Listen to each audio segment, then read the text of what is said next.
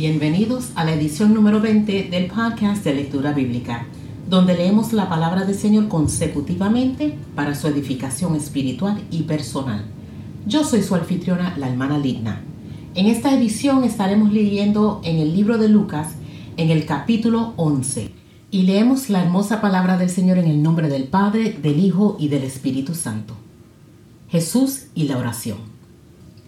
Aconteció que estaba Jesús orando en un lugar y cuando terminó, uno de sus discípulos le dijo, Señor, enséñanos a orar, como también Juan enseñó a sus discípulos, y les dijo, Cuando oréis, decid, Padre nuestro que estás en los cielos, santificado sea tu nombre, venga tu reino, hágase tu voluntad como en el cielo, así también en la tierra.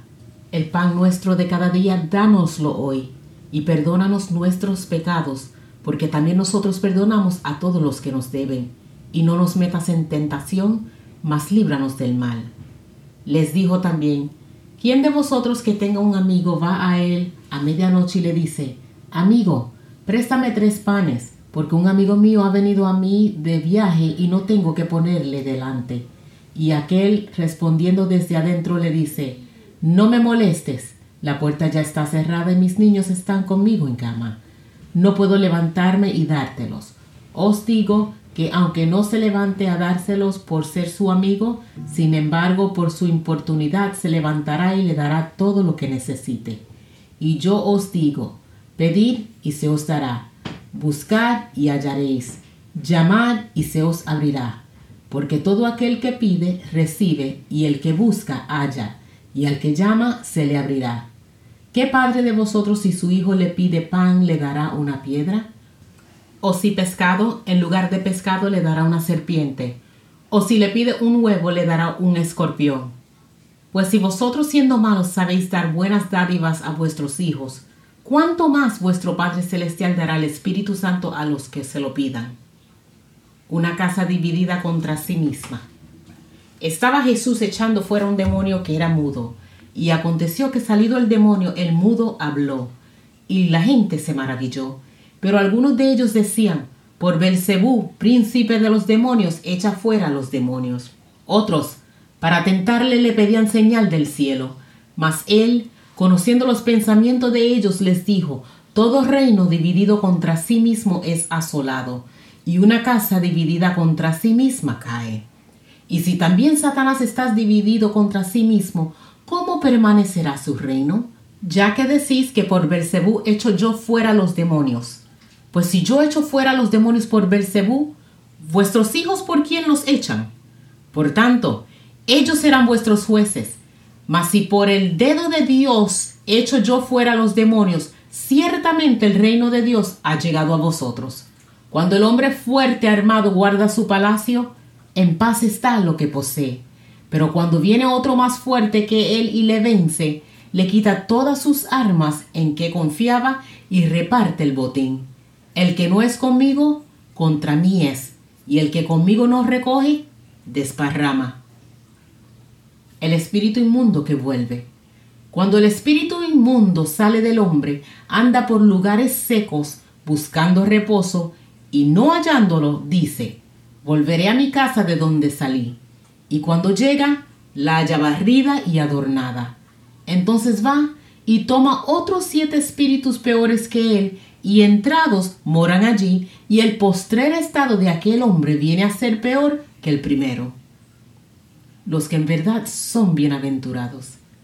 Mientras él decía estas cosas, una mujer de entre la multitud levantó la voz y le dijo, Bienaventurado el vientre que te trajo y los senos que mamaste. Y él dijo, bienaventurados los que oyen la palabra de Dios y la guardan. La generación perversa demanda señal. Y apiñándose las multitudes comenzó a decir, Esta generación es mala, demanda señal. Pero señal no le será dada, sino la señal de Jonás. Porque así como Jonás fue señal a los ninivitas, también lo será el Hijo del Hombre a esta generación.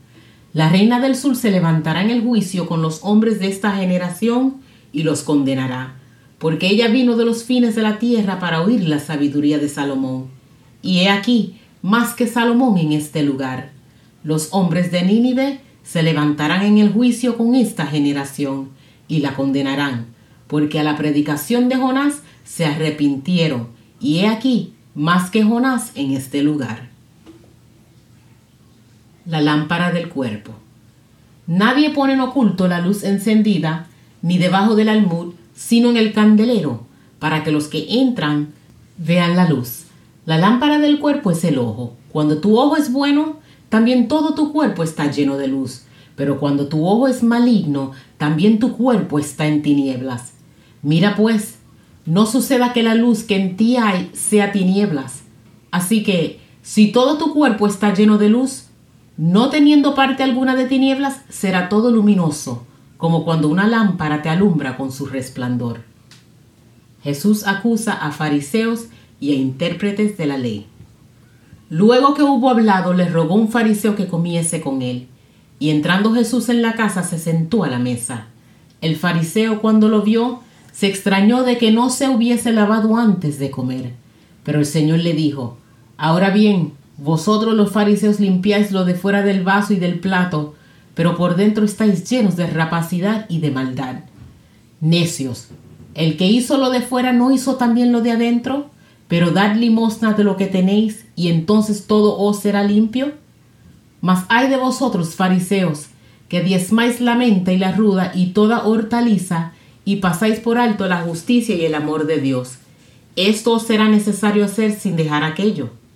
Hay de vosotros, fariseos, que amáis las primeras sillas en las sinagogas y las salutaciones en las plazas. Hay de vosotros, escribas y fariseos hipócritas, que sois como sepulcros que no se ven y los hombres que andan encima no lo saben. Respondiendo uno de los intérpretes de la ley le dijo, Maestro, cuando dices esto, ¿también nos afrentas a nosotros?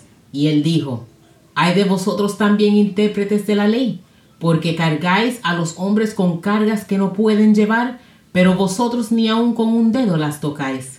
¿Hay de vosotros que edificáis los sepulcros de los profetas a quienes mataron vuestros padres? De modo que sois testigos y consentidores de los hechos de vuestros padres, porque a la verdad ellos los mataron, y vosotros edificáis sus sepulcros. Por eso la sabiduría de Dios también dijo, les enviaré profetas y apóstoles, y de ellos a unos matarán y a otros perseguirán, para que se demande de esta generación la sangre de todos los profetas que se ha derramado desde la fundación del mundo, desde la sangre de Abel hasta la sangre de Zacarías, que murió entre el altar y el templo. Sí, os digo que será demandada de esta generación. Hay de vosotros intérpretes de la ley, porque habéis quitado la llave de la ciencia. Vosotros mismos no entrasteis, y a los que entraban se los impedisteis. Diciéndoles él estas cosas, los escribas y los fariseos comenzaron a estrecharle en gran manera, y a provocarle a que hablase de muchas cosas, acechándole y procurando cazar alguna palabra de su boca para acusarle. Esta es la palabra del Señor, leída en el libro de Lucas capítulo 11. Dios le bendiga a todos.